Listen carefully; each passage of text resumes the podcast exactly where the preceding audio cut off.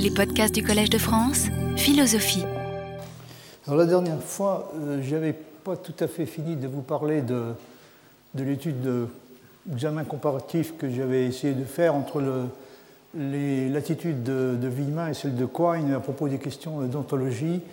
Et euh, à un moment donné, je vous avais euh, signalé, en y insistant un peu, parce que ça peut être une source d'ambiguïté et même de, confusion, que euh, précise que le mot conceptualisme a deux sens. Euh, au premier sens, donc le, conceptualisme est à peu près synonyme de ce qu'on appelle le réalisme aristotélicien. C'est la, doctrine philosophique qui consiste à soutenir que les, les entités abstraites ont une réalité immanente euh, aux choses sensibles, donc elles n'ont pas d'existence séparée, comme l'affirment les platoniciens, mais elles ont une réalité immanente aux choses, ça c'est le premier sens. Et puis il y a un deuxième sens du terme conceptualisme, euh, dans lequel euh, on soutient que les entités abstraites sont des, des, productions ou des créations de l'esprit. Comme le fait remarquer à juste raison Villemin, ces deux sens sont contradictoires. Hein. On ne peut pas simultanément affirmer que les entités abstraites ont une réalité euh, indépendante de nous, bien que immanente euh, aux choses sensibles, et les proposer en même temps de les considérer comme des, créations de l'esprit. Alors, Villemin euh, prend soin de préciser qu'il choisit le premier sens du terme conceptualisme, alors que quoi, on suit à choisir plutôt le deuxième. Bon, ça crée un problème parce que si on adopte le premier sens, donc le conceptualisme, dans la classification de Villemin, comme vous le voyez, tombe dans la catégorie des, systèmes dogmatiques. Dans sa classification des systèmes, il y a une, une grande opposition entre deux catégories de systèmes, les systèmes qu'il appelle dogmatiques et les systèmes qu'il appelle euh, de l'examen. Alors l'opposition entre ces deux types de systèmes est une opposition entre deux conceptions de la vérité. Je ne m'étends pas là-dessus pour l'instant parce que j'aurai l'occasion d'y revenir. Disons, euh, pour être bref, que euh, les systèmes dogmatiques choisissent, d'après Villemin, une conception de la vérité qui est celle de la vérité correspondance, hein, la correspondance entre la proposition et un état de choses euh, indépendant, tandis que les systèmes de l'examen choisissent une, notion qui n'est pas la notion de la vérité correspondance, ou, si, vous préférez, on pourrait dire d'elle que c'est l'idée de la vérité non pas comme correspondance avec un état de choses indépendant, mais comme correspondance avec des règles de méthode, c'est-à-dire la vérité dans le cas des le choix que font les systèmes de l'examen, c'est celui de la vérité comme conformité à euh, une certaine méthode de production des connaissances en général. C'est ce type de, conception qui est adopté en particulier par l'intuitionnisme. Alors le cas du scepticisme est un peu différent parce que l'intuitionnisme conserve une certaine notion de vérité qui, encore une fois, n'est pas celle euh, qui est choisie par les systèmes dogmatiques, tandis que le scepticisme, lui, met euh, carrément en doute la réalité de, la vérité et la possibilité euh, de l'atteindre. Alors, donc il est, important de se souvenir qu'il y a ce problème en ce qui concerne l'intuitionnisme. Où faut-il le classer exactement? Il serait pour le moins difficile de le classer, de le définir d'une manière telle qu'il se, il se, trouve tombé dans, la catégorie des, des, systèmes dogmatiques, ce qu'il n'est évidemment pas, puisque ce qui le caractérise, c'est le fait de considérer que, de façon générale, la vérité n'est pas indépendante des possibilités que nous avons de l'atteindre et des méthodes que nous devons utiliser pour y parvenir. Donc l'intuitionnisme pourrait difficilement être classé dans la catégorie des systèmes dogmatiques. Mais euh, il y a en même temps une tendance, en particulier chez il à considérer l'intuitionnisme comme une variété, et même une variété assez typique de conceptualisme. Si on le traite de cette façon-là, comme étant euh, pratiquement la variété principale du, de, conceptualisme, vous voyez qu'il faut évidemment utiliser le terme conceptualisme dans le premier sens et non pas dans le deuxième.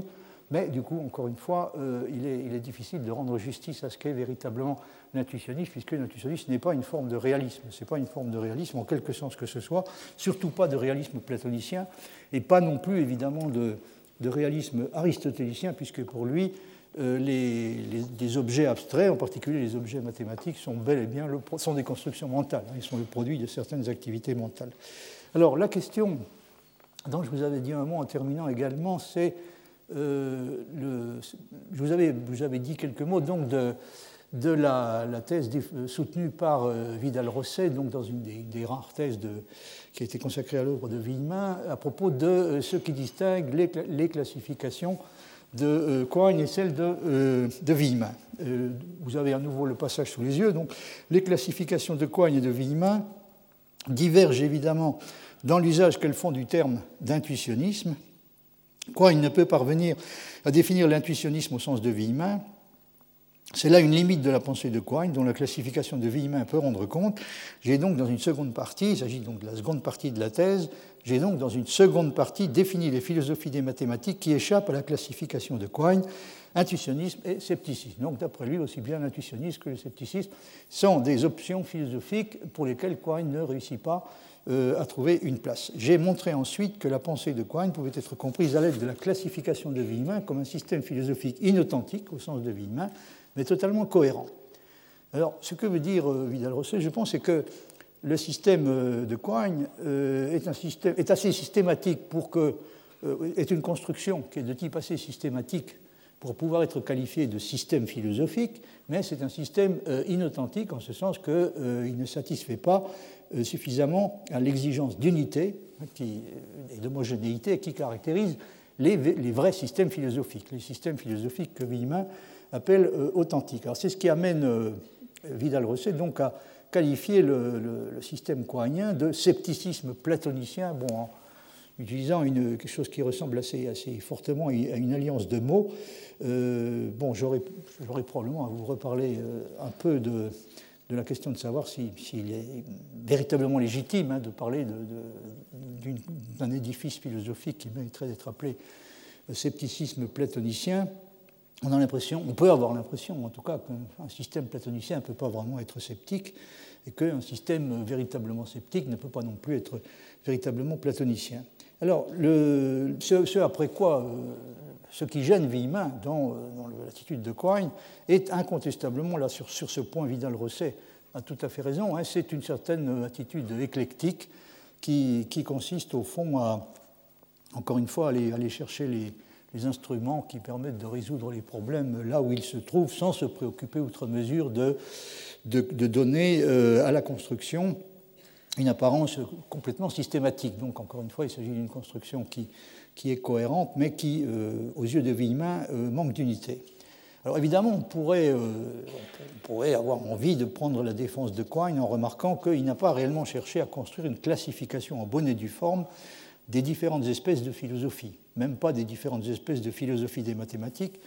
Et il a, euh, bien entendu, encore moins cherché à euh, construire une classification systématique des différentes espèces de philosophie tout court.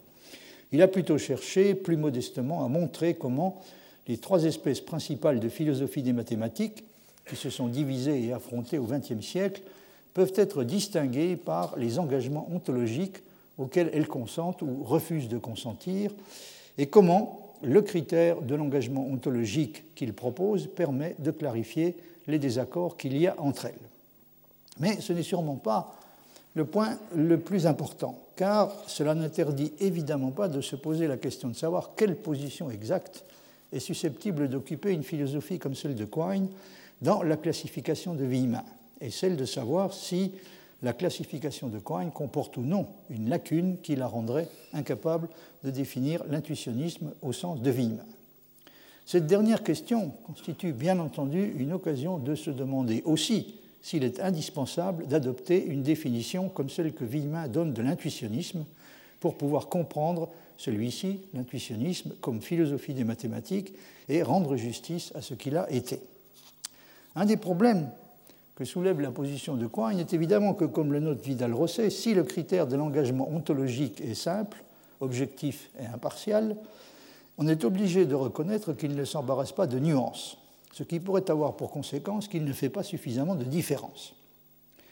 Un exemple typique de cela est la façon dont Quine traite le réalisme, puisque, comme on a pu le constater, il ne fait guère de différence véritable entre deux positions, comme ce qu'on pourrait appeler le platonisme dogmatique, qui soutient que les entités abstraites existent en soi et indépendamment de nos activités de connaissance, et le platonisme que l'on pourrait appeler pragmatique, qui se contente d'affirmer que nous sommes contraints d'accepter l'existence au moins de certaines, de certaines d'entre elles, donc de certaines entités abstraites, pour les besoins de la science, et donc d'une façon qui n'est pas vraiment dissociable de l'entreprise de la connaissance elle-même.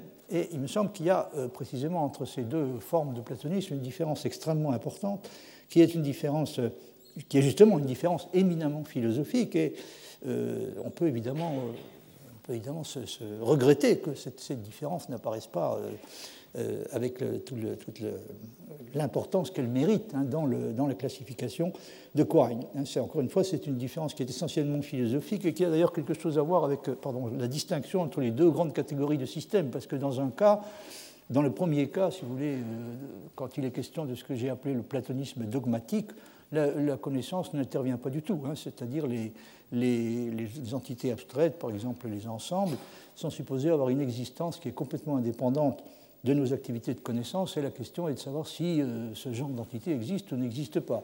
Tandis que dans le deuxième cas, euh, l'existence ou la non-existence d'entités comme les ensembles est envisagée euh, essentiellement dans la perspective du processus de connaissance, hein, ce qui est une attitude tout à fait différente. Hein. Il s'agit de savoir si, oui ou non, nous avons besoin de ce genre d'entité pour réussir à construire une représentation euh, suffisamment simple euh, et, simple et économique et, satisfaisante de, la réalité, ce qui est la position adoptée par Quine. Quine le platonisme de Quine, encore une fois, est un, est un platonisme qui est euh, un exemple typique de platonisme pragmatique avec, bien sûr, la question qui se pose de savoir si on, il est encore légitime de, de, parler de platonisme à propos d'une attitude de ce genre. La façon dont donc Quine traite la question du réalisme entraîne un affaiblissement certain de la position réaliste et nous laisse pour finir avec un réalisme qui est réellement minimal et qui ne conserve indiscutablement, même dans le cas des mathématiques, pas grand-chose de proprement platonicien. Ce qui euh, amène Vidal-Rosset euh, à faire la constatation suivante. Du réalisme platonicien au réalisme zermélien, donc il s'agit du genre de, réalisme que Zermelo défend dans la théorie des ensembles, du réalisme platonicien au réalisme zermélien, il y a appauvrissement, mais aussi simplification légitime, puisque tout platonicien accepte l'existence des universaux préalablement à toute construction de l'esprit. Autrement dit, nous pouvons inverser la chronologie et dire que tout platonicien est, entre guillemets, zermélien ou que le réalisme s'accorde avec le logicisme. En revanche, les principes du logicisme n'impliquent pas tous ceux du platonisme authentique, donc il y a certains des principes qui peuvent sembler constitutifs du platonisme authentique qui ne sont pas retenus par euh, le, par le logicisme, hein, car, dit Vidal-Rosset, le platonisme, entre guillemets, au sens de Bernays Quine, est purement logico-mathématique. Il ne postule pas, par exemple, la participation du monde sensible au monde intelligible. Donc oui, il y a, euh, il y a des éléments qui peuvent sembler, encore une fois, constitutifs du platonisme proprement dit, qui euh, disparaissent euh, euh, lorsqu'on adopte une forme de platonisme du genre de celle que Quine défend. Autrement dit, le logicisme tel qu'il est défini par Quine est incontestablement une forme de réalisme, mais c'est, pour reprendre l'expression qui est utilisée par Villemin lui-même, un réalisme appauvri. Villemin le qualifie de cette manière dans What are Philosophical Systems il, appelle le réalisme de Quine un réalisme appauvri, il est clair que dans son esprit, c'est plutôt un understatement. on a l'impression qu'il est, à la limite, il, refuserait de le considérer véritablement comme un réalisme. Il y a d'ailleurs un problème du même genre qui se pose à propos de la façon dont Coigne utilise le terme intuitionnisme, dont il distingue deux sens. À propos du, concept, du terme d'intuitionnisme, euh, euh, il, distingue donc deux, variétés. Il y a un sens du mot intuitionnisme auquel l'intuitionnisme coïncide à peu près avec le conceptualisme lui-même. Je fait allusion à ce sens il y a un instant. Donc, dans, un certain, il y a un sens auquel on peut dire que pourquoi l'intuitionnisme est l'espèce euh, principale du conceptualisme. Et puis il y a un sens nettement plus restreint, hein, qui est le suivant. Euh, Quine dit la position conceptualiste en matière de fondement des mathématiques est appelée parfois intuitionnisme. Donc vous voyez, il, il s'exprime à peu près comme si au lieu de parler de conceptualisme, on parlait dans certains cas à peu près euh, aussi bien d'intuitionnisme, mais ça donc c'est le sens large. Hein. La position conceptualiste en matière de fondement des mathématiques est appelée parfois intuitionnisme dans un sens large du terme.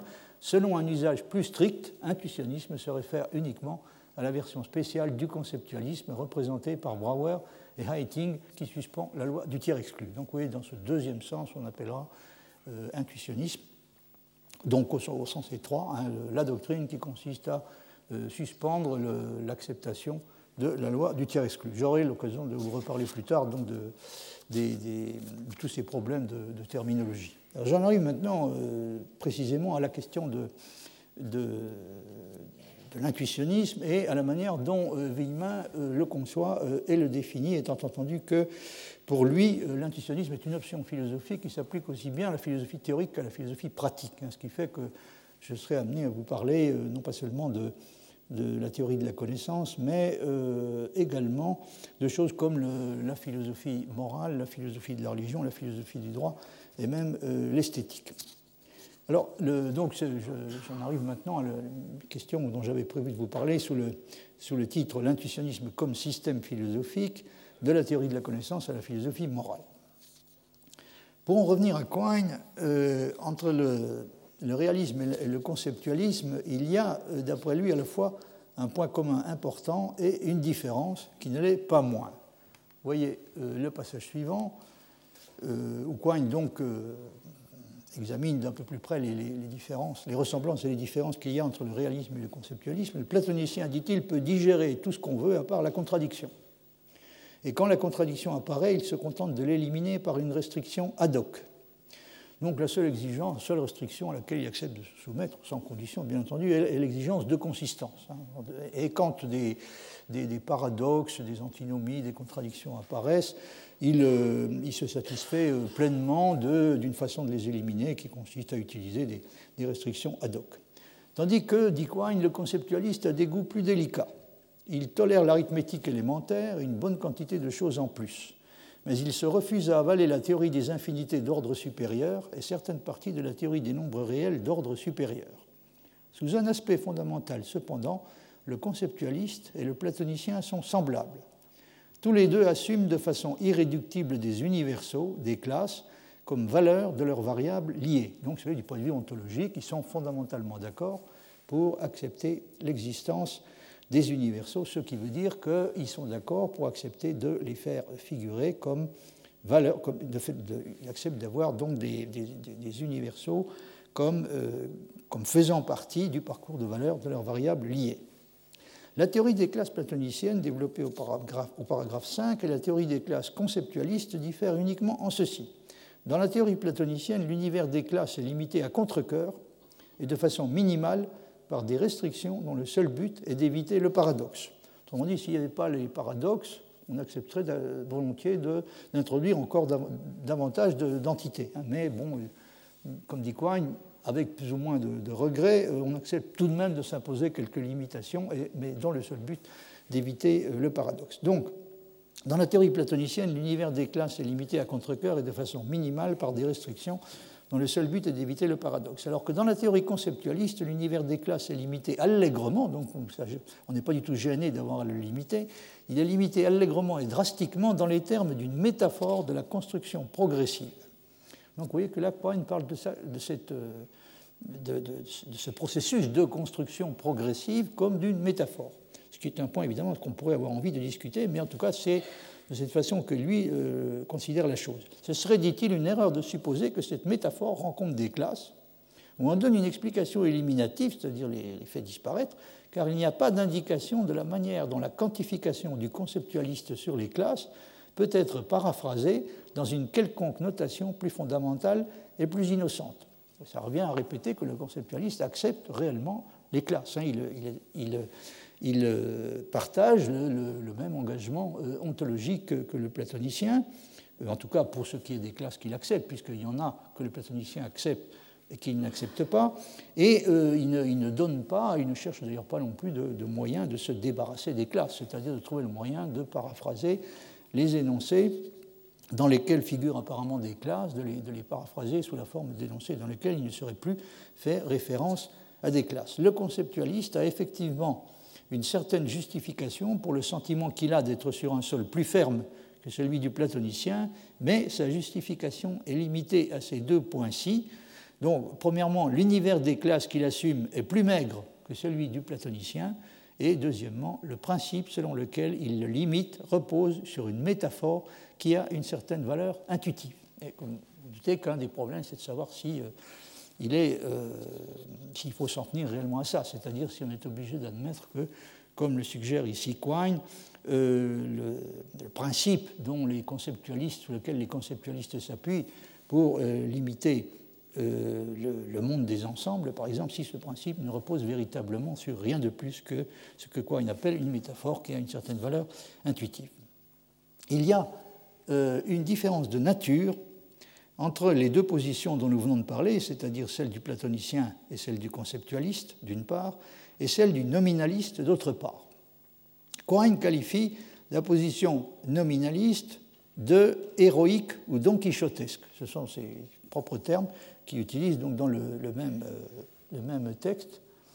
Euh, c'est page 128. Hein. Donc, euh, le nominalisme, on ne peut pas mettre sur le même, à ses yeux, on peut pas mettre sur le même plan des positions qui, sont, qui, restent parfaitement défendables, comme le réalisme et le, conceptualisme d'un côté, et le nominalisme de l'autre, surtout le, nominalisme radical, pour la raison que le nominalisme adopte la position, aux yeux de Cohen, déraisonnable qui consiste à refuser purement et simplement de quantifier sur des objets abstraits, quels qu'ils soient, et donc sur des classes en général. Et ceci, j'ai déjà eu l'occasion d'y insister, que les, que les objets abstraits en question aient une existence indépendante de nos activités de connaissance ou qu'ils soient des créations de l'esprit, euh, ça ne fait aucune différence réelle pour le nominaliste convaincu.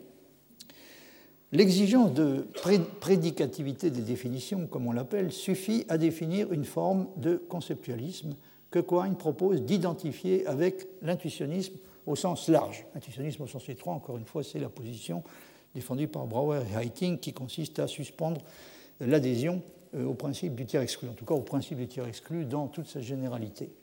Donc euh, il y a un, usage du terme intuitionniste que, que fait Quine qui consiste en, comme vous le voyez, euh, à, identifier l'intuitionnisme au sens large avec l'exigence de n'utiliser que des définitions prédicatives.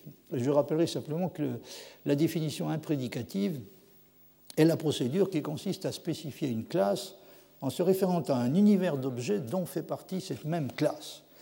La définition d'un ensemble n'est prédicative que si elle n'utilise que des quantificateurs portant sur des ensembles déjà construits. C'est en cela que consiste le, l'exigence de prédicativité.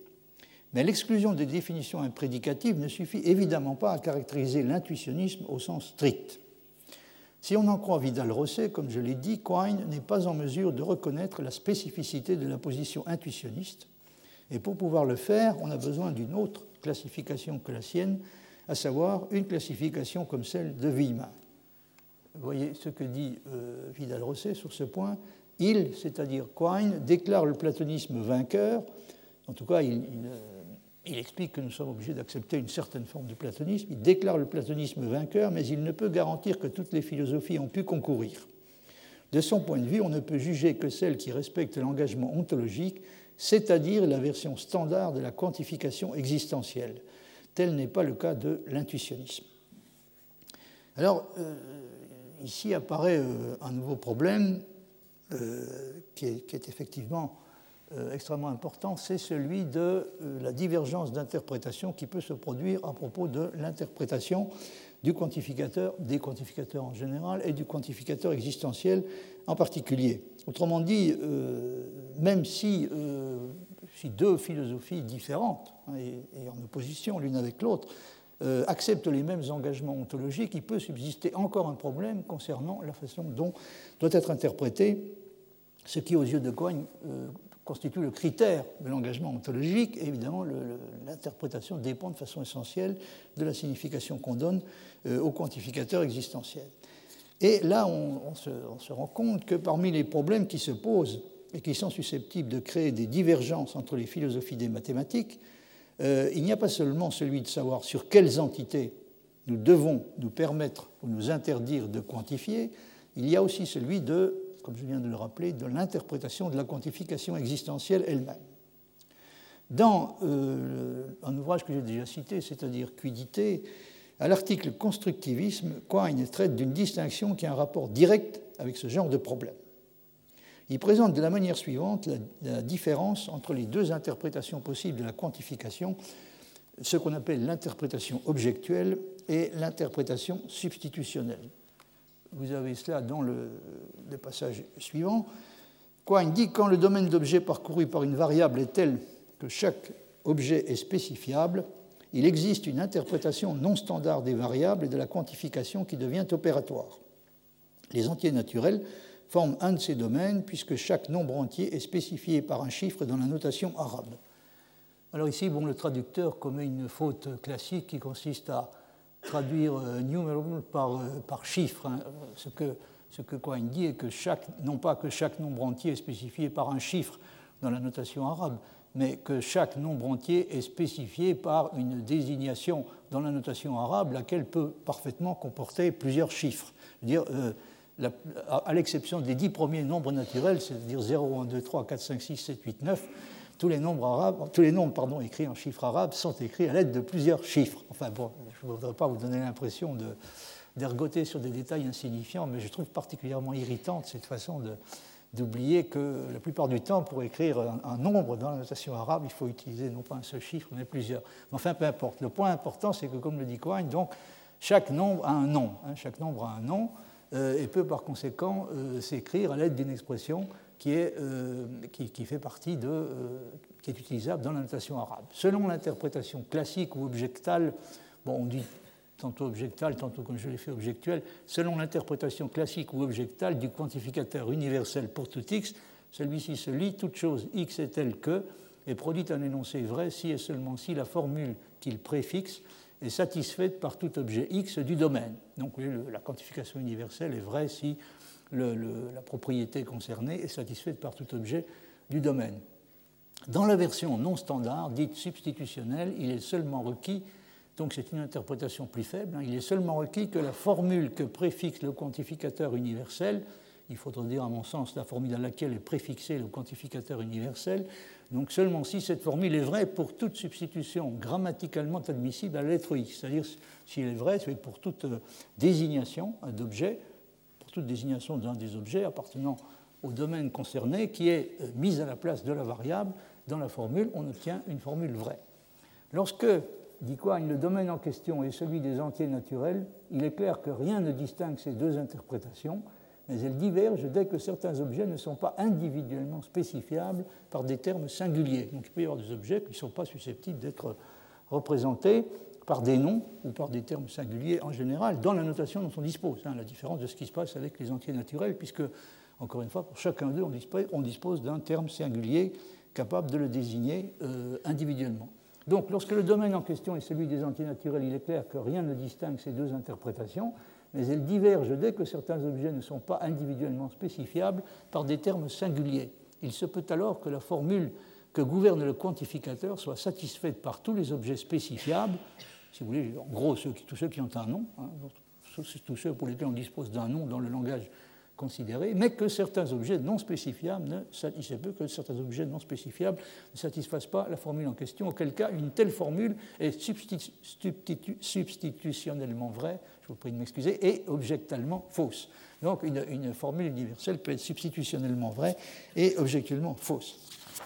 Euh, alors évidemment, c'est une distinction qui est, très importante et, euh, comme on le verra dans un instant, quoi, il a fait là-dessus un choix très net. Hein. il choisit la quantification, l'interprétation objectuelle de la quantification euh, et non le, de préférence à la quantification, de préférence à l'interprétation substitutionnelle pour des raisons sur lesquelles j'aurai l'occasion de, revenir bientôt. Alors, notons encore bien sûr que la distinction peut être faite euh, de façon analogue la, distinction entre les deux interprétations, l'interprétation substitutionnelle et l'interprétation objectuelle, peut, être, peut doit être faite de la même façon pour la quantification existentielle. C'est-à-dire que dans l'interprétation objectuelle, le quantificateur, il existe x signifie il y a une chose x telle que, et l'énoncé existentiel concerné est vrai si et seulement si la formule à laquelle le quantificateur est préfixé est satisfaite par au moins un objet du domaine concerné. Donc ça, c'est l'interprétation objectuelle ou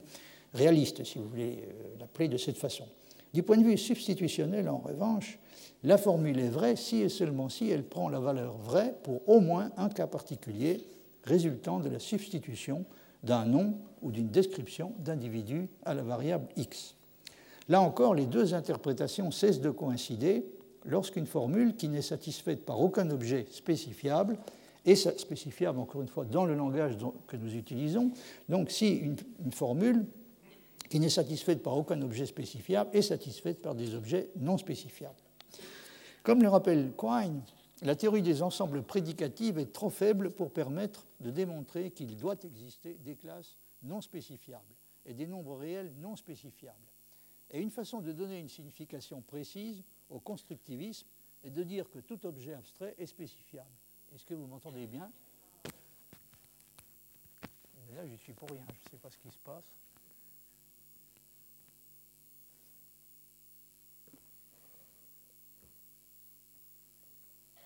Ça, c'est toujours pareil? Oui, non? Ça a l'air mieux? Ah, je peux essayer de parler plus fort. Bon, ça, va comme ça? Bon, je vais essayer. Ce sera un peu plus fatigant, mais je vais essayer quand même. Bien, alors, euh, donc je venais d'indiquer ou de rappeler que, comme l'explique Quine, la théorie des ensembles prédicatifs est trop faible pour permettre de démontrer qu'il doit exister des classes non spécifiables et des nombres réels non spécifiables. Si on adopte donc le point de vue de la théorie des ensembles prédicatifs, on est obligé de s'en tenir à des objets qui sont spécifiables, hein, c'est-à-dire pour lesquels il existe, pour lesquels on peut construire une désignation appropriée dans le langage. Et en fait, euh, une façon de donner une signification précise au constructivisme est de dire que tout objet abstrait est spécifiable. Ça serait une façon de euh, caractériser le constructivisme, bon, une façon un peu plus précise que celle qu'on utilise habituellement, parce que, comme j'aurai l'occasion de vous en reparler, donc le, les positions euh, réalistes sont presque toujours euh, plus faciles à définir et définies, plus clairement que les positions constructivistes. Alors, dans le cas des objets concrets, l'interprétation substitutionnelle de la quantification ne constituerait pas, remarque Quine, une option raisonnable parce qu'il ne serait pas naturel de s'interdire de faire référence à des objets qui ne sont pas spécifiables. Donc quand on a affaire uniquement à des objets concrets, euh, il ne serait pas sérieux remarque Quine, de euh, s'imposer euh, l'interdiction, une sorte d'interdiction de faire référence à des objets non spécifiables. Mais dans le cas de, de, la théorie des ensembles prédicatifs, et quand on a affaire à des objets abstraits en général, la quantification substitutionnelle semble au contraire représenter une option tout à fait naturelle et séduisante, puisque ce genre de théorie, le constructivisme donc, souhaiterait, ou en tout cas la théorie des ensembles prédicatifs, hein, qui est une forme de constructivisme, donc ce genre de théorie souhaiterait autant que possible n'admettre comme objet abstrait que ceux qui sont spécifiables. Ça marche à nouveau, on dirait. Est-ce que je me trompe? Ça va? Bon, je vais pouvoir parler un peu moins fort. Euh, donc, euh, pour résumer hein, ce que je viens de, dire à propos de Quine, son idée est que quand on a affaire uniquement à des objets abstraits, il n'y a aucune raison d'adopter euh, la théorie, l'interprétation substitutionnelle de la quantification, parce qu'il serait extrêmement mal commode bon, de, s'astreindre à, ne faire référence qu'à des objets qui sont spécifiables. Mais en revanche, c'est une solution qui peut sembler beaucoup plus naturelle quand on a affaire à des objets abstraits il semble légitime de considérer que les objets abstraits ne doivent être acceptés que si on peut indiquer de quelle façon ils peuvent être construits et de quelle façon ils peuvent être représentés hein, dans, le, dans, la notation dont on, se sert. Alors il y, aurait une solution mixte qui peut sembler également attirante et qui est celle qui consiste à combiner la quantification objectuelle appliquée aux objets concrets avec la quantification substitutionnelle appliquée à des objets abstraits comme les classes de la théorie des ensembles prédicatifs. Qu'en est-il euh, à présent de la position adoptée par Quine Alors, elle est très claire. Quine est en principe un réaliste décidé et il opte sans hésiter pour l'interprétation objectuelle de la quantification contre l'interprétation substitutionnelle. La théorie des ensembles prédicatifs a contre elle l'incapacité dans laquelle elle se trouve de permettre la reconstruction des mathématiques classiques dans leur intégralité ce qui, aux yeux de Quine lui-même, constitue un argument important en faveur de la théorie des ensembles fortes. Donc il accepte la théorie des ensembles fortes parce qu'il n'est pas prêt euh, à consentir à, sacrifier une partie euh, quelconque des mathématiques classiques. Donc, il opte, si pour le respect du principe de conservation optimale. Il faut conserver la plus grande partie possible, et même la totalité des mathématiques classiques. Mais en même temps, euh, Quine est capable de manifester une certaine faiblesse pour les compromis et les solutions mixtes. Et il ne rejette pas totalement le conceptualisme, ni même le nominalisme modéré, dont certains développements modernes lui semblent comporter des espérances qui méritent tout à fait d'être prises au sérieux. Parlant de certaines élaborations récentes de la théorie des ensembles prédicatives, dues à des auteurs comme Paul Lorenzen, Eret Mendelssohn, Hao Wang et Solomon Pfefferman, Quine euh, écrit ceci Aujourd'hui, il s'agit surtout de trouver des biais théoriques ingénieux. Ça, les biais théoriques ingénieux, c'est le genre de choses que Wiemann n'aime pas beaucoup quand il s'agit de, quand on est en train justement de faire de la philosophie. C'est le genre de choses dont il vaudrait mieux s'abstenir. Donc aujourd'hui, il s'agit surtout de trouver des biais théoriques ingénieux qui permettent de s'arranger avec la théorie prédicative des ensembles.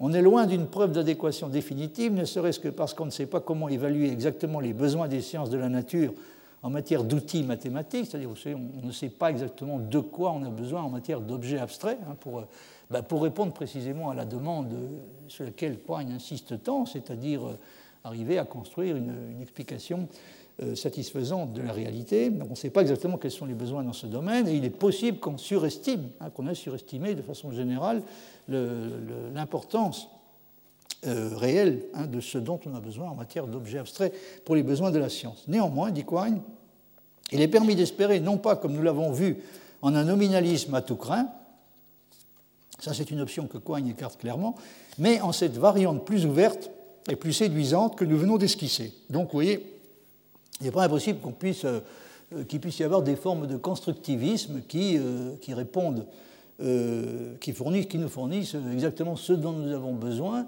et qui seraient évidemment euh, aux yeux de Cohen, plus satisfaisant que le réalisme qui se résout euh, avec plus ou moins à contre-coeur à euh, accepter. Or, sur ce point, Villemin pense qu'il faut certes respecter ses adversaires philosophiques, mais sûrement pas essayer de s'arranger avec eux. C'est pourquoi je, disais qu'il n'y a pas beaucoup de. N'a pas beaucoup de sympathie pour ce que, ce que appelle des biais théoriques ingénieux qui permettent de s'arranger avec, hein, avec des gens qui pensent, euh, choisissent de façon différente. En philosophie, d'après Villemin, il faut choisir et s'en tenir au choix que l'on a fait en acceptant de payer jusqu'au bout le prix qu'il implique.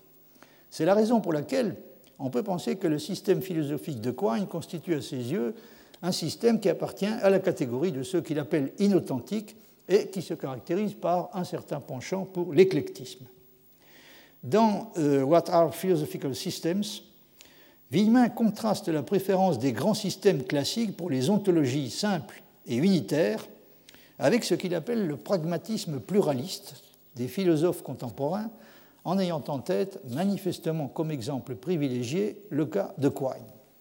Vous voyez euh, ce passage, les grands systèmes du rationalisme et de la philosophie classique ont été organisés conformément à des ontologies simples même si le réalisme requérait généralement le dualisme des idées et des phénomènes, donc le, dualisme, euh, le, réalisme en question n'était pas, en tout cas pas nécessairement un monisme, hein. il pouvait accepter certaines, euh, des dualités euh, d'une certaine sorte, donc les grands systèmes du rationalisme et de la philosophie classique ont été organisés conformément à des ontologies simples, même si le réalisme requérait généralement le dualisme des idées et des phénomènes, sans parler de la troisième réalité de l'âme, ou si une certaine version du conceptualisme distribuait les êtres sur un continuum de perfection, aussi un système intuitionniste en conformité avec la subordination de l'ontologie à la méthode, opposait pour commencer la pensée et l'extension, pour les réunir ensuite dans une troisième substance, le composé de l'esprit et du corps. Là, il fait clairement allusion donc à la position défendue par Descartes. Toutes ces variations et différences restent compatibles avec un certain sens de la simplicité et de l'unité ontologique. Et là, donc, ce, que Villemin appelle ce, sens de la simplicité et de l'unité ontologique est quelque chose qui lui semble manquer de façon assez caractéristique euh, aux, constructions, à la plupart des constructions de la philosophie contemporaine. Un philosophe célèbre, par exemple, il s'agit évidemment de Quine, bien que ce ne soit pas dit, un philosophe célèbre, par exemple, revendique les ensembles, les choses et peut-être les événements comme constituant le mobilier de son monde, regrettant à d'autres égards de ne pas être capable d'éliminer de l'univers les traces extensionnelles des idées. Donc effectivement, Quine préférerait autant que possible euh, réussir à se dispenser complètement de recourir à des entités intentionnelles de, de quelque espèce que ce soit. Le même philosophe, il s'agit toujours de Quine, le même philosophe en morale s'octroie la permission d'édifier une construction plus parcimonieuse, puisque les idées, réduites à des ensembles, fonctionnent dans la théorie de la science, mais sont inutiles dans la théorie de l'action. Donc elles sont inutiles dans la théorie de l'action. Bon, euh, pour dire les choses brièvement, parce que Cohen adopte euh, dans le domaine de la théorie de l'action un point de vue behavioriste. Par conséquent, il n'a en principe plus besoin des idées pour cette partie de la philosophie. Un tel système emprunte une de ses composantes au réalisme, mais à un réalisme appauvri. Donc là, vous voyez, utilise, euh, c'est là que Villemin utilise cette expression de, réalisme appauvri. Donc un tel système emprunte une de ses composantes au réalisme, mais à un réalisme appauvri, l'autre ou les autres au nominalisme. Quand il, en éliminant les idées, donc si vous voulez, il se, il se retranche sur une position qui peut être qualifiée de nominaliste. En éliminant les idées, bien sûr, de la théorie de l'action, il se retranche donc sur une, une base qui peut être appelée nominaliste. Or, même si son principe suprême, être, c'est être un ensemble ou une chose, était reconnu comme une condition nécessaire et suffisante pour rendre compte de la totalité de l'expérience, il révélerait, en raison de sa base éclectique, une espèce d'instabilité interne.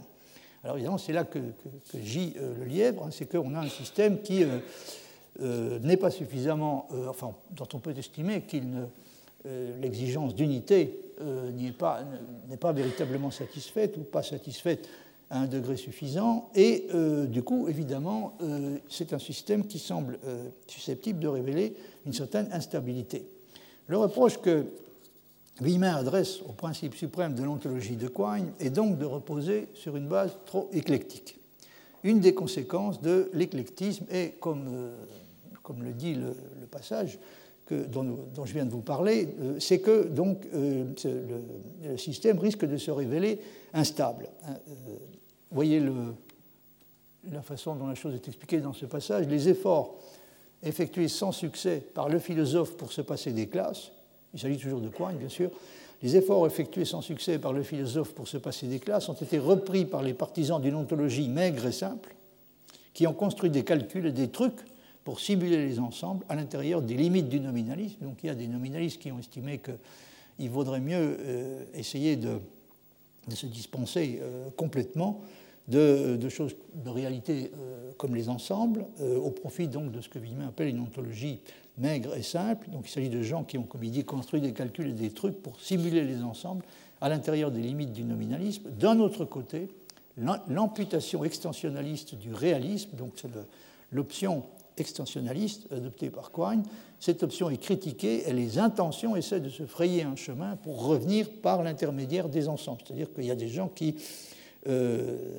voudrait bien remplacer, qui rêve de remplacer l'ontologie de Cohen tout de même par une ontologie un peu plus généreuse et un peu plus riche. Donc il y a ceux qui voudraient une ontologie plus, maigre, plus parcimonieuse, puis ceux qui voudraient au contraire une ontologie plus riche. Ces mouvements complémentaires humains montrent au moins la force régulatrice, sinon constitutive, de la présente classification.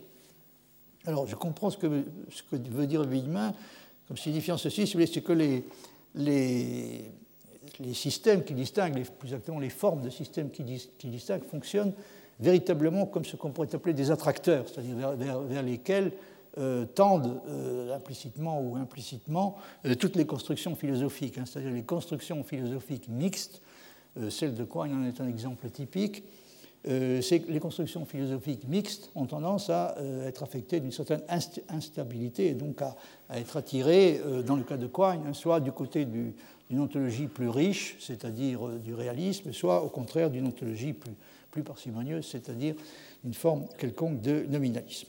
Alors il y a une question que Villemin se pose à la fin de son livre, je suis toujours en train de vous parler donc de What are Philosophical Systems? À la fin de son livre, Villemin se demande euh, si tous les choix sont a priori obligés de tomber quelque part à l'intérieur des limites de la classification qu'il propose. Autrement dit, si sa classification est complète. Et il ne semble guère avoir de doute sur ce que doit être la réponse. Alors, il est évidemment normal qu'il se pose cette question. C'est une des premières questions qu'on se pose en général quand on, est confronté à une classification comme celle que, propose Villemin. J'ai dû vous dire l'année dernière que d'une certaine façon, euh, cette classification définit ce qu'on pourrait appeler l'espace de possibilités pour la philosophie. En un certain sens, toutes les philosophies possibles et imaginables sont censées euh, pouvoir y trouver euh, leur place. Ce qui ne veut pas dire évidemment que plus rien ne peut être inventé en philosophie, pour la raison que la classification euh, concerne des formes de systèmes, hein, pas des, systèmes déterminés, pris dans, le, détail de leur, construction. Et il est possible de concevoir donc une, une, infinité de variantes hein, pour une forme de système philosophique donné. Mais en tout cas, il se pose un problème qui est de savoir si euh, euh, c'est bien cela que Villemin a réussi à faire, hein, c'est-à-dire euh, construire quelque chose comme une, présentation de l'espace de possibilités pour la philosophie. Donc il se pose lui-même le problème, et comme je viens de vous le dire, il n'a pas l'air d'avoir des doutes sérieux sur ce que doit être la réponse. Comme on peut le constater dans le cas de Quine, par exemple, même ceux qui ne choisissent pas vraiment restent tiraillés entre des options qui sont justement celles que la classification distingue et dont ils rêvent plus ou moins de réussir à satisfaire simultanément les exigences. Quine rêve plus ou moins de satisfaire à la fois certaines exigences du réalisme et certaines exigences du conceptualisme et même du euh, nominalisme. Une philosophie comme celle de Quine, donc, qui est en principe réaliste, ne l'est pas de façon suffisamment ferme pour ne pas rester susceptible d'être entraînée aussi bien du côté d'un réalisme plus riche que de celui du conceptualisme ou même du nominalisme plus ou moins radical. Ce n'est évidemment pas surprenant puisque les choix euh, philosophiques que fait euh, un philosophe comme Coigne, ces choix ne sont pas principiels. Ils ne sont pas principiels, c'est-à-dire ils ne sont pas ce que devrait être. J'ai l'impression que nous avons à nouveau le même problème. Donc ce sont des choix qui ne sont pas principiels mais pragmatiques. Hein, alors que euh, une des choses que Villemin veut dire, au fond, c'est que euh, ce qui caractérise la philosophie proprement dite, c'est le fait que les choix qui sont faits doivent être des choix principiels. Ça ne peut pas être des raisons qui sont. Euh, ça, peut pas, ne peut pas être des choix qui sont simplement motivés par des considérations pragmatiques.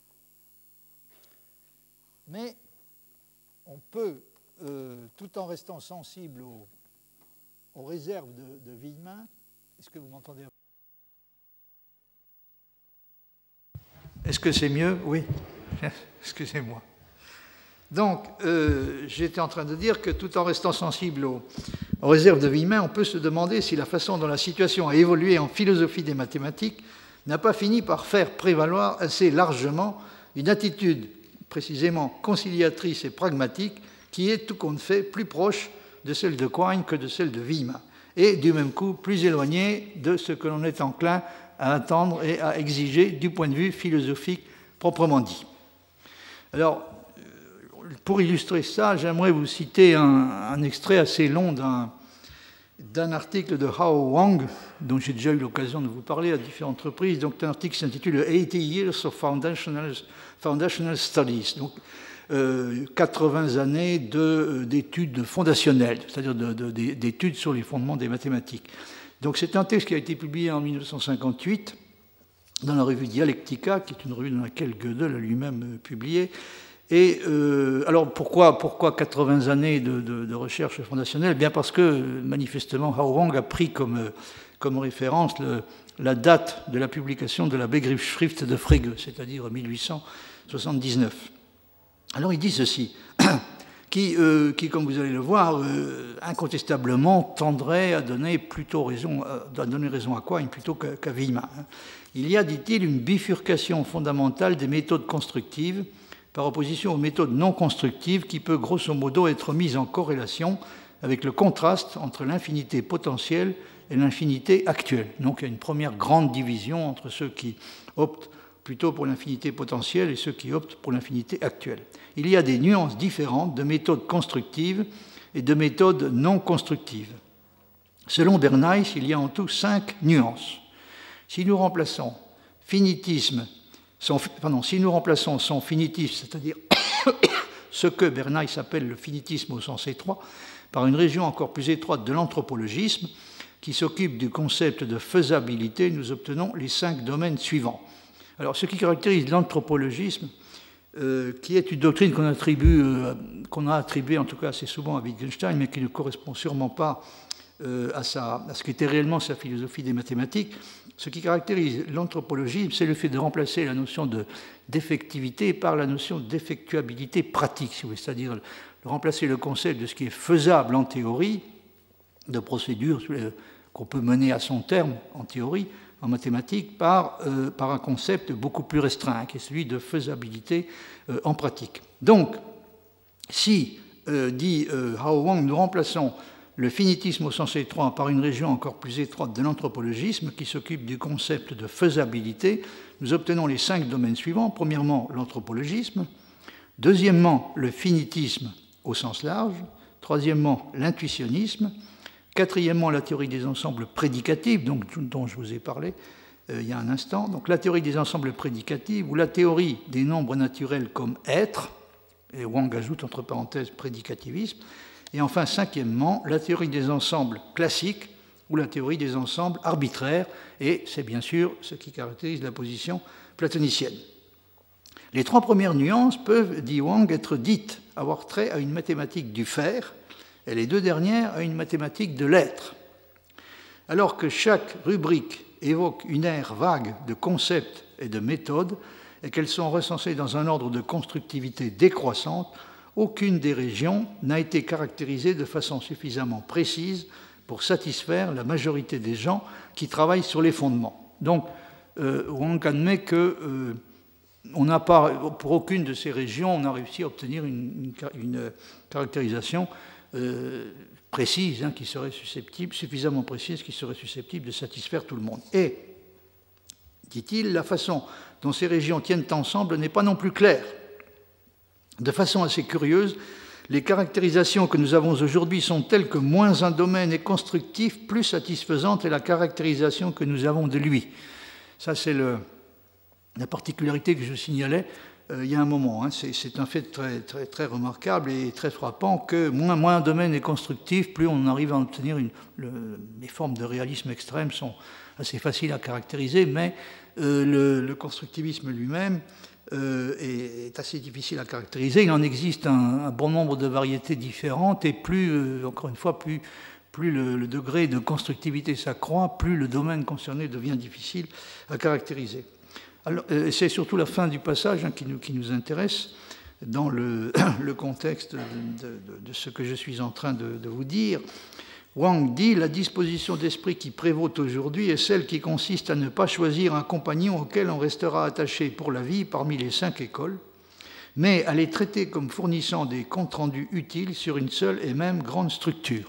Donc, vous la tendance, c'est de ne pas, consentir à se lier pour la vie à l'une ou l'autre des, des, cinq grandes orientations.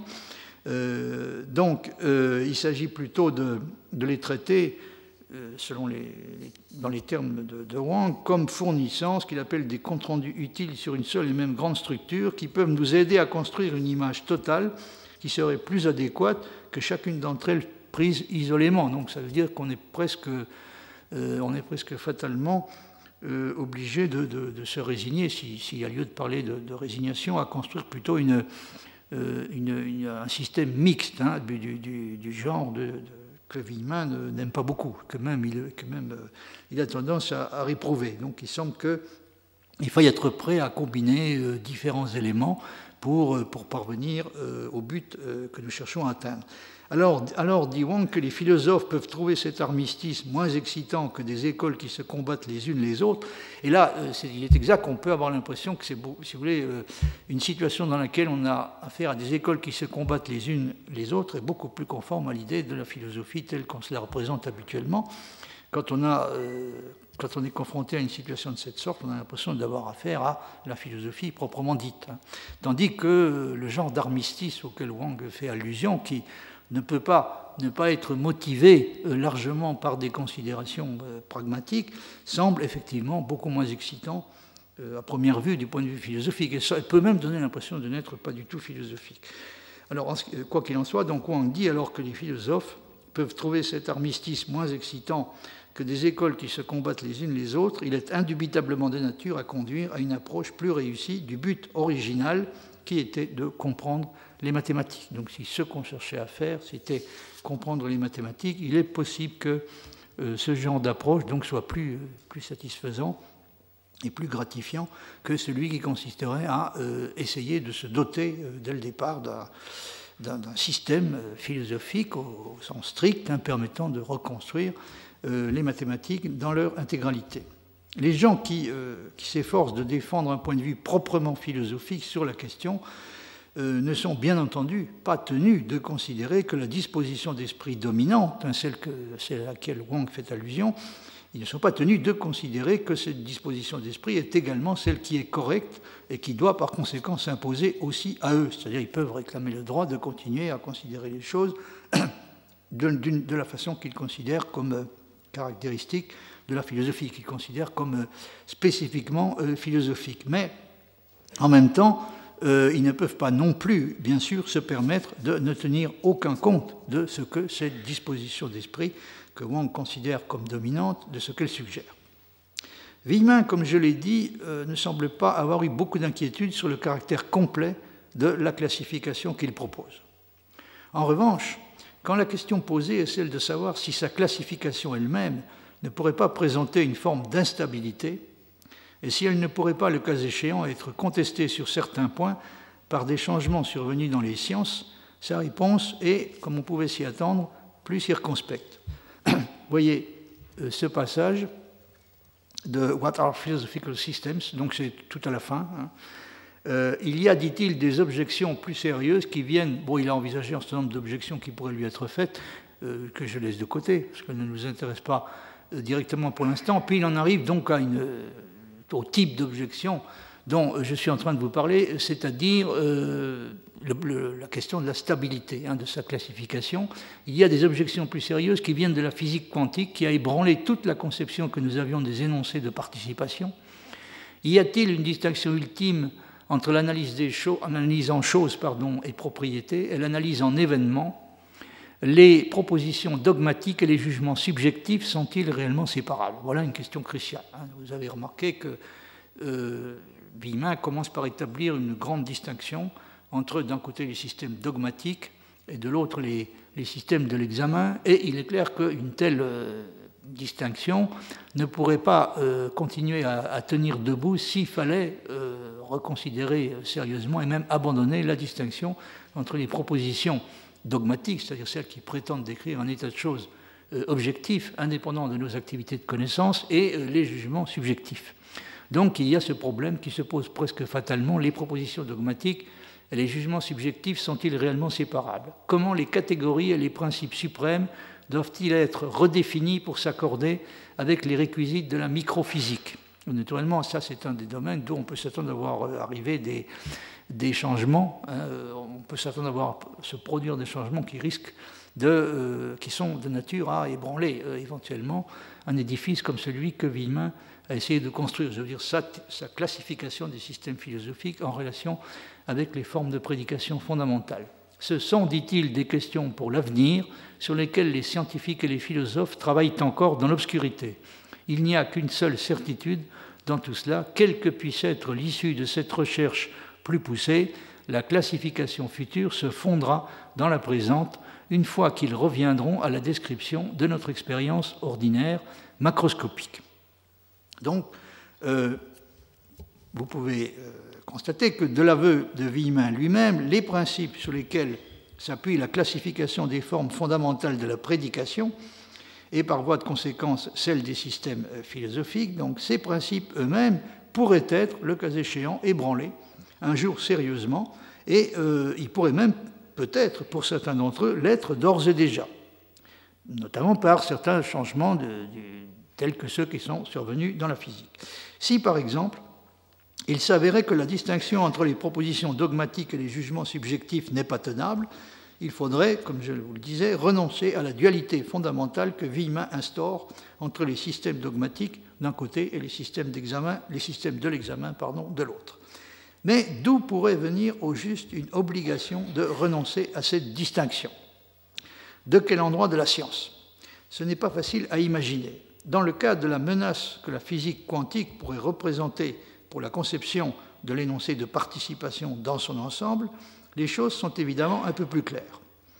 Mais Villemin pense que la classification qu'il propose, dans son état actuel, n'a rien à craindre tant que la théorie des formes de prédication fondamentale n'est pas menacée, et il n'y a pas de raison de s'attendre à ce qu'elle le soit tant qu'on se borne à la description de l'expérience macroscopique et utilise pour ce faire des catégories empruntées à la langue ordinaire. C'est ce qui, est expliqué donc à la fin du passage que vous avez sous les yeux. Quand on compare la classification que Quine donne des philosophies des mathématiques à celle que l'on peut tirer de ce que dit Villemin, les différences sont, comme je l'ai déjà suggéré, à la fois évidentes et considérables. Par exemple, Quine utilise comme seul principe de classement le degré d'engagement ontologique respectif des différentes philosophies des mathématiques qu'il considère, et comme dans le cas des mathématiques, l'ontologie concernée, s'il y en a une, ne peut être qu'une ontologie d'objets abstraits, les philosophies des mathématiques seront distinguées en fonction de ce qu'elles reconnaissent et de ce qu'elles ne reconnaissent pas en fait d'entités abstraites. Donc c'est le seul point de vue euh, sous lequel opère la classification. Or, ce n'est pas de cette façon-là que les choses se passent chez Wiemann. Pour comprendre les positions qui s'affrontent, il faut remonter jusqu'à la théorie de la prédication et à la façon dont le choix d'une forme de prédication fondamentale ou d'un couple de formes de prédication de cette sorte constitue une réponse à la question de savoir où doit passer en fin de compte la frontière entre l'apparence et la réalité. Il ne faut pas oublier que c'est ça, en fin de compte, c'est ça la question ultime pour Villemin, hein, et c'est la question philosophique par excellence, où faut-il faire passer la frontière entre l'apparence et la réalité? On peut constater que, d'une part, Villemin donne au mot intuitionnisme un sens considérablement élargi, qui lui permet de l'appliquer bien au-delà de la philosophie des mathématiques et même de la philosophie théorique en général. Alors que quoi, il ne s'intéresse à l'intuitionnisme que comme position possible en philosophie des mathématiques, ce qui constitue évidemment une différence importante. D'autre part, Villemin caractérise la position intuitionniste à l'aide d'un critère qui peut sembler différent de celui de Quine. Ce qui est constitutif à ses yeux de l'intuitionnisme est moins le choix d'une réponse déterminée à la question ontologique de l'admissibilité des objets abstraits que celui qui consiste à exiger de tous les objets de connaissance possibles, qu'ils soient concrets ou abstraits, qu'ils puissent exhiber la méthode de construction par laquelle ils peuvent être atteints. Ce qui, comme on pouvait s'y attendre, nous renvoie dans la classification des formes d'assertion fondamentale à ce que Villemin appelle les jugements de méthode. vous n'avez plus de tableau sous les yeux, mais vous vous souvenez peut-être que l'intuitionnisme est mis euh, en relation euh, direct et essentiel avec ce que Villemin appelle les jugements de méthode. Je reviendrai sur ce qu'il faut entendre euh, exactement par là. Le point important qu'il faut retenir pour le moment, donc, c'est que l'intuitionnisme est défini d'une manière telle que, encore une fois, ces, ces exigences s'appliquent réellement à tous les types d'objets, hein, c'est-à-dire n'importe quelle espèce d'objet, que celui-ci soit euh, concret ou abstrait doit euh, porter en quelque sorte sur, son, visage, si on peut dire, une indication hein, de, des, processus de construction qui ont permis euh, d'arriver à lui. Hein. C'est ça qui, qui, constitue, aux yeux de Villemin, la marque de l'intuitionnisme. Corrélativement, pour un intuitionniste, la notion de vérité que nous utilisons en mathématiques ou ailleurs ne peut pas être dissociée de celle de la méthode qui nous permet de reconnaître la vérité et ne peut par conséquent plus être la notion dogmatique qui est utilisée par le réalisme. Donc la division, encore une fois, j'ai insisté au début, euh, est celle qui existe entre deux euh, conceptions différentes de la vérité. Hein. la notion dogmatique qui, voit la vérité comme une correspondance d'une certaine sorte. Malheureusement, ce terme de correspondance est tout à fait problématique, je vous en dirai quelques mots un peu plus tard. Mais en tout cas, il y a l'idée d'un état de choses extérieur hein, que la proposition représente euh, qui, est susceptible de la rendre vraie ou fausse. Tandis que l'intuitionnisme en général se sert d'une notion de vérité qui est différente et qui, euh, postule l'existence d'un lien beaucoup plus strict hein, entre la vérité d'une part et la possibilité pour nous de la, reconnaître avec les moyens dont nous disposons, la possibilité de l'atteindre par des, des procédures euh, déterminées qui doivent être spécifiées de façon explicite. Donc en mathématiques, pour un intuitionniste, être vrai doit vouloir dire à peu près la même chose que être démontrable. Et de façon tout à fait générale, la vérité doit se réduire à quelque chose comme ce qu'on appelle l'assertabilité euh, garantie. Alors permettez-moi euh, de citer à nouveau sur ce point, comme j'avais déjà dû le faire l'année dernière, ce que dit Villemin euh, lui-même. Je donne, dit-il, au mot intuitionnisme un sens voisin de celui qu'il a reçu en philosophie des mathématiques. Donc c'est un sens plus général hein, que celui que le sens auquel il utilise le mot intuitionnisme est plus général que celui auquel on parle d'intuitionnisme mathématique. Un mathématicien est dit intuitionniste quand il requiert d'une preuve d'existence qu'elle fournisse le moyen de construire l'objet. De même, un philosophe est intuitionniste au sens utilisé dans ce livre quand il requiert des objets de la connaissance qu'il fasse voir quelle méthode les rend légitimes. Ce que j'avais essayé d'expliquer, c'est en disant qu'un objet doit en quelque sorte porter sur sa face hein, la marque de la façon dont euh, il a été construit. Les mathématiciens intuitionnistes, dit Villemin, se disputent sur la nature et la limite des constructions admissibles. De même, les philosophes intuitionnistes se disputent sur la nature et les limites des méthodes de connaissance. Donc, c'est euh, l'intuitionnisme au sens large est véritablement une généralisation à l'ensemble de la connaissance. Hein, euh, et, encore une fois, de façon tout à fait indépendante de la dualité des objets concrets et des objets abstraits, une généralisation à l'ensemble de la connaissance, donc du type d'exigence que les, mathématiciens intuitionnistes ont formulé à propos des mathématiques. Alors il y a trois, euh, trois grands philosophes, euh, Épicure, Descartes et Kant, qui sont considérés par Villemin comme des exemples typiques de, de philosophes qui euh, ont fait le choix de l'intuitionnisme. J'aurais à, à, revenir là-dessus et vous indiquer de façon un peu plus précise en quel sens ils peuvent être qualifiés d'intuitionnistes. Le, point de vue intuitionniste euh, ainsi compris euh, correspond à une option philosophique très générale. Il peut euh, en effet être appliqué non seulement aux objets de la connaissance proprement dite, mais également à ceux de la morale et de l'esthétique. Et c'est de cette façon-là que le terme intuitionnisme est utilisé par Villemin dans sa, classification, ce qui lui permet, comme je viens de vous l'indiquer, de, classer dans la catégorie des, euh, des, systèmes intuitionnistes des systèmes à première vue aussi euh, éloignés l'un de l'autre que ceux d'Épicure, de Descartes et de Kant. Un philosophe euh, intuitionniste qui a construit un système philosophique complet appliquera, d'après Villemin, au cas du vrai, du bien et du beau, le même genre de traitement, un traitement qui, que Villemin décrit de la façon suivante appelons intuitionniste un système qui rend ses définitions du vrai, du bien et de la beauté dépendantes de la méthode par laquelle la connaissance, la conscience morale et le jugement de goût parviennent jusqu'à eux. Donc vous voyez, c'est le même critère qui est appliqué dans les trois cas. Il s'agit à chaque fois euh, d'adopter euh, des notions du vrai, du bien et du, beau qui soient telles que, à chaque fois, est, est indiquée clairement une méthode qui permet d'arriver, euh, de parvenir à ce genre d'objet. C'est-à-dire on, on, leur refuse une existence qui serait complètement indépendante de toute espèce de, de, de procédure nous permettant euh, d'arriver jusqu'à eux. En éthique, dit Villemin, l'intuitionnisme subordonne le souverain bien aux règles de la liberté, ou plutôt, comme il est sous le contrôle de notre volonté, le souverain bien n'est rien d'autre que la législation de notre liberté, alors que le fait d'être dépossédé de notre liberté est le principe du mal. Donc c'est tout à fait clair dans le cas de Kant, il n'y a pas de, souverain bien auquel on pourrait euh, euh, attribuer un contenu euh, indépendant, complètement indépendant de la volonté. La seule chose bonne, absolument parlant, c'est, comme vous savez, la bonne volonté. Hein. Donc ça correspond tout à fait à ce que dit Villemin. En, éthique, l'intuitionnisme subordonne le souverain bien aux règles de la liberté, ou plutôt comme il est sous le contrôle de notre volonté, le souverain bien n'est rien d'autre que la législation de notre liberté, alors que le fait d'être dépossédé de notre liberté est le principe du mal. Hein, c'est ça le mal principal, c'est le fait d'être dépossédé de sa liberté.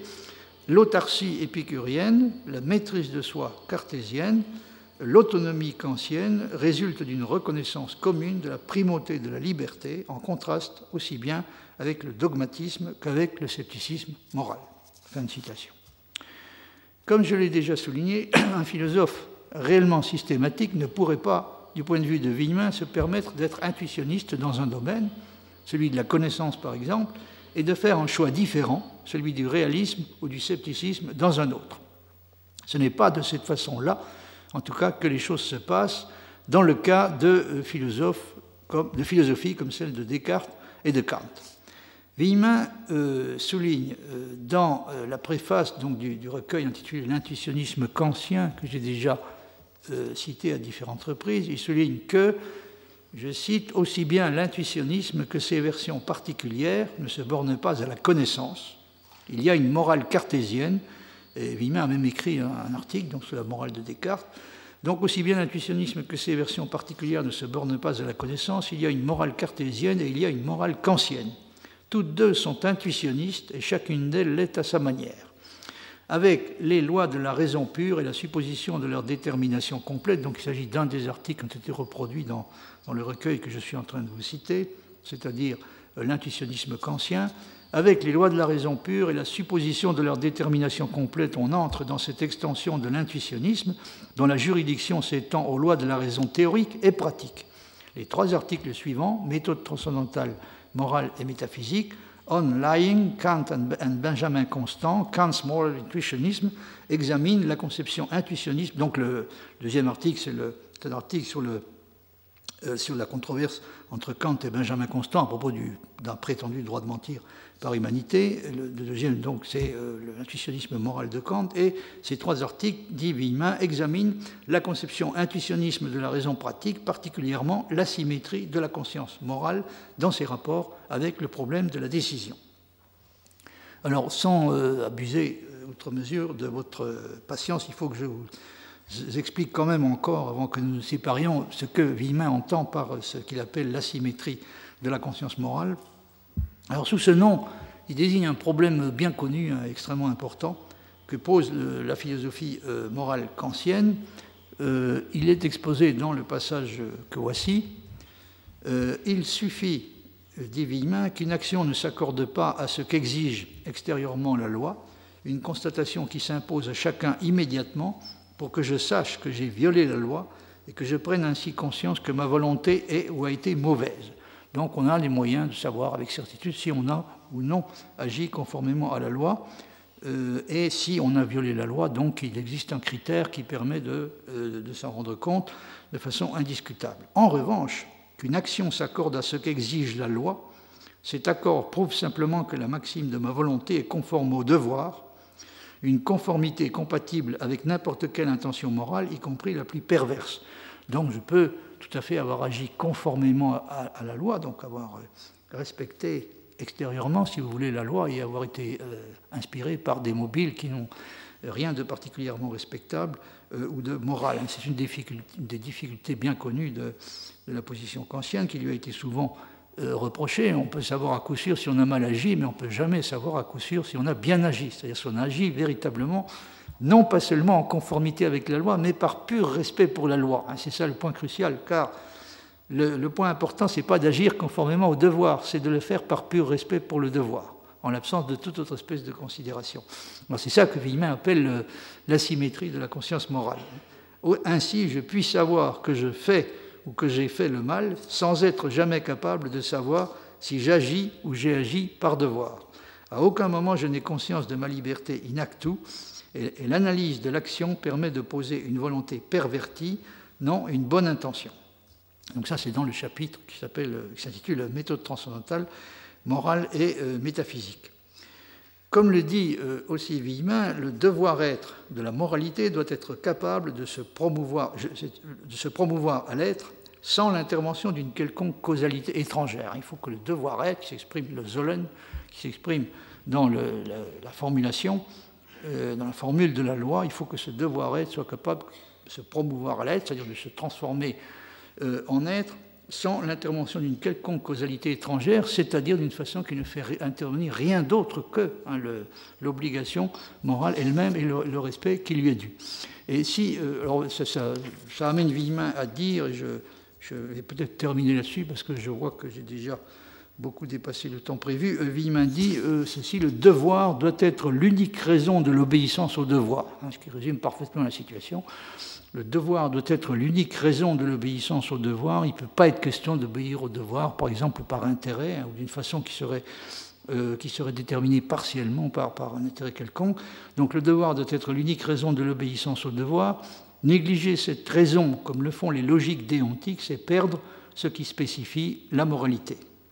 Alors c'est dans le chapitre qui s'intitule Raison finie, euh, Raison finie et sentiments religieux, qui se trouve, euh, qui est reproduit dans l'intuitionnisme kantien, donc toujours le même livre, page 266. Alors là, il y a une, allusion aux logiques déontiques qui n'est pas complètement claire dans mon esprit.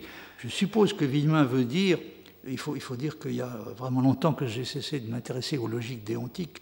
J'ai peut-être eu tort, mais je suppose que Villemin leur reproche, si vous voulez, implicitement, d'être capable de théoriser l'obligation, mais pas de théoriser une obligation qui doit être, suivie par pur respect pour l'obligation. Hein, ce qui est évidemment quelque chose de, ce qui ajoute quelque chose d'essentiel. Hein. Le, tout n'est pas d'avoir euh, une obligation qui, vous, qui prescrit d'effectuer certaines actions. Il faut que cette obligation, pour être morale, pour être reconnue comme morale, soit de nature telle qu'on doit la suivre par pure obligation de la suivre, hein, et non pas pour, euh, et par pur respect pour, euh, comme dit Kant, par pur respect pour la loi, et non pas pour totalement ou partiellement pour euh, une autre raison quelconque. Ça n'est qu'une façon de dire qu'il y a une différence qui est absolument essentielle du point de vue moral entre agir en conformité avec la loi, on peut le faire pour mille et une raisons, euh, plus ou moins intéressées, euh, et là, évidemment, on peut penser à ce qu'on dit un bon nombre de, moralistes, comme par exemple La Rochefoucauld, hein, les, vertus se perdent dans l'intérêt comme les fleuves dans la mer,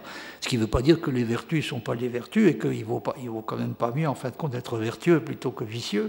Là-dessus, même La Rochefoucauld n'a pas d'hésitation, mais euh, ça pose du point de vue de Kant un problème euh, essentiel, hein. c'est-à-dire, encore une fois, comme y insiste Villemin, euh, on peut être tout à fait certain euh, d'avoir mal agi dans un bon nombre de cas, mais stricto sensu, on ne peut jamais être tout à fait certain d'avoir véritablement bien agi, même si on a euh, respecté, formellement parlant, donc l'obligation morale. Bien, écoutez, je vais, vais m'arrêter là et je vous en dirai un peu plus, et même nettement plus la prochaine fois sur le, les, différents aspects de l'intuitionnisme, c'est-à-dire l'intuitionnisme considéré euh, dans ses rapports avec la philosophie théorique et également l'intuitionnisme considéré dans sa relation avec la philosophie morale, la philosophie du droit et également euh, l'esthétique. Je vous remercie de votre attention. Retrouvez tous les podcasts du Collège de France sur www.collège-de-france.fr.